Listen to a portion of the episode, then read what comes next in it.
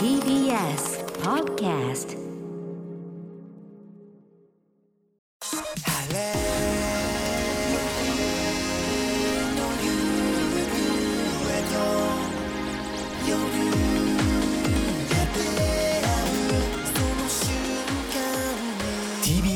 ラジオプレス。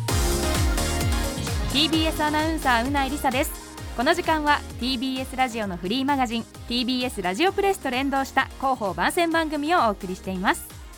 TBS ラジオの注目トピックスや番組の中の人が伝えたい話放送にまつわる取り組みなどを掘り下げていきます。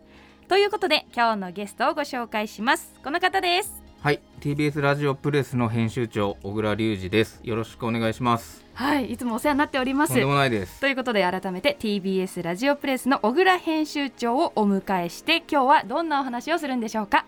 はい。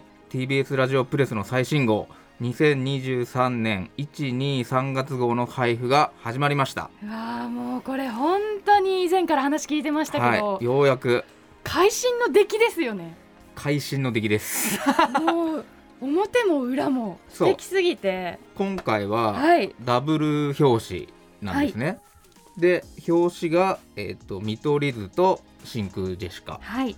裏表紙がオーバーザさんのジェーン・スーさんと堀井美香さん全然違くて表と裏がそうなんですよ。それぞれのいい味わいなんですけれども、まあ、こだわりなんかを伺いたいんですが。そう。でこのラインナップはポッドキャストのうん。特集なんですね、はい。で見取り図は、えっとスタンドバイ見取り図っていうポッドキャスト番組があって、真空ジェシカはラジオ父ちゃん。はい。でえスーさんと堀井さんは皆さんご存知オーバーザさんといううん、実は今回特集したところにいわゆる放送されている番組って一つもなくそうてですね、全部がポッドキャストの特集。うん。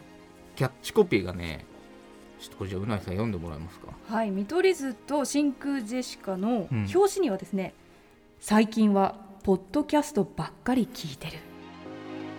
っていうのを考えたんですけど。えーこれ攻めてますよね。そうだからあラジオのいわゆるその発行してるフリーマガジンでポッドキャストばっかりっていうのはまあ言い切っちゃってもいいかなっていうところはちょっとねいいコピーだなと。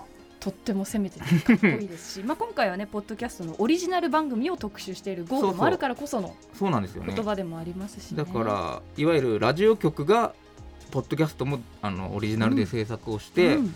いわゆるそのラジオの番組表には載ってないんだけれども、きちんとラジオのスタッフがラジオのあの技術と精度で作ってる番組があるよっていうのを今回は一冊全体で伝えるところがテーマでしたね。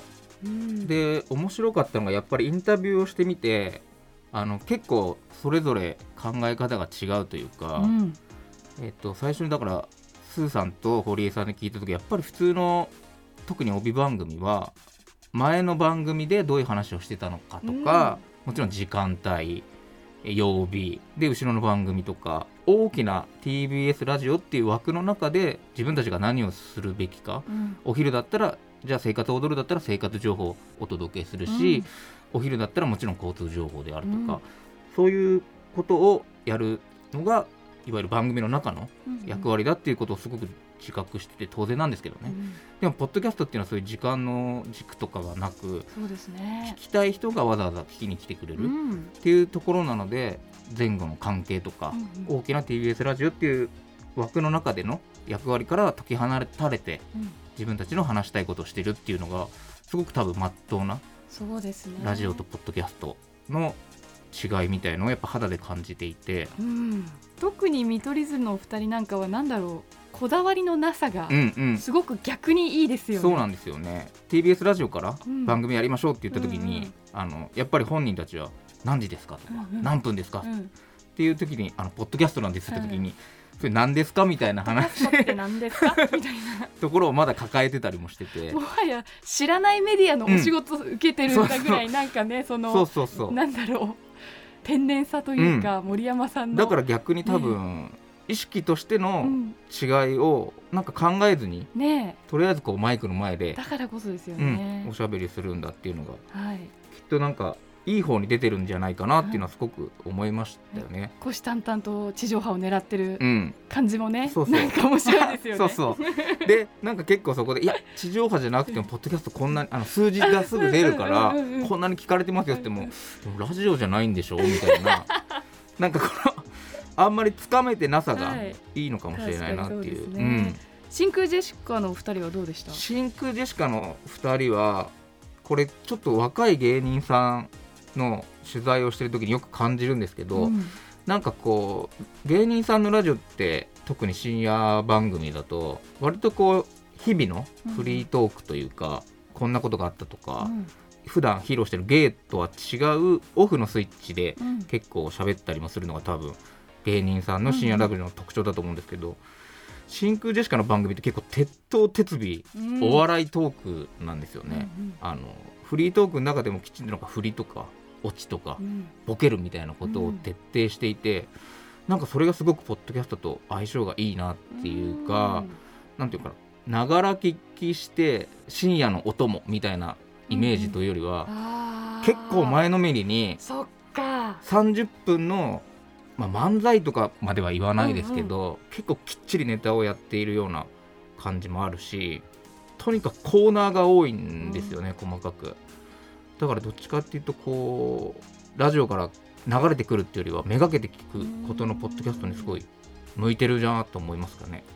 それぞれの魅力が感じられるインタビューはもちろん、あと島尾さんのうん。とっても可愛らしいイラストとともに、はい、瓦版っていうね、はい。連載をやってもらっていてで今回は島尾さんにもちょっとポッドキャスト聞いてるあのお知り合いにはい。お話を聞いてもらううんうん。コーナーもあったり、あとはあれですね島尾さんのいつも書いているラジオあるあるとうん。ラジオの思い出結構緩くていいですよね。いいですね。ね島尾さんのなんかこう通ってる馴染みの店に生活アドルが流れててそうそういつも流れてるよっていう。見バレしないかしらって思うところとかね店員さんによってねかかってる曲が違うって言って、面白い。面白いですよね。はい。うん。そういったところもはい。魅力ですのでぜひ皆さんお手に取ってはい。TBS ラジオプレス123月号、はい。現在配布中です、はい。えー配布場所は TBS ラジオプレスのホームページをご覧ください。2月上旬以降 TBS 赤坂ブリッツスタジオ内でも配布されますということで小倉さん最後にメッセージをお願いします。はい、えー、と今回はですねそのダブル表紙っていうのもあるんですけど、えー、と僕が編集長になってリニューアルしてから初めて写真を表紙にした号でもあるんですよ。うん。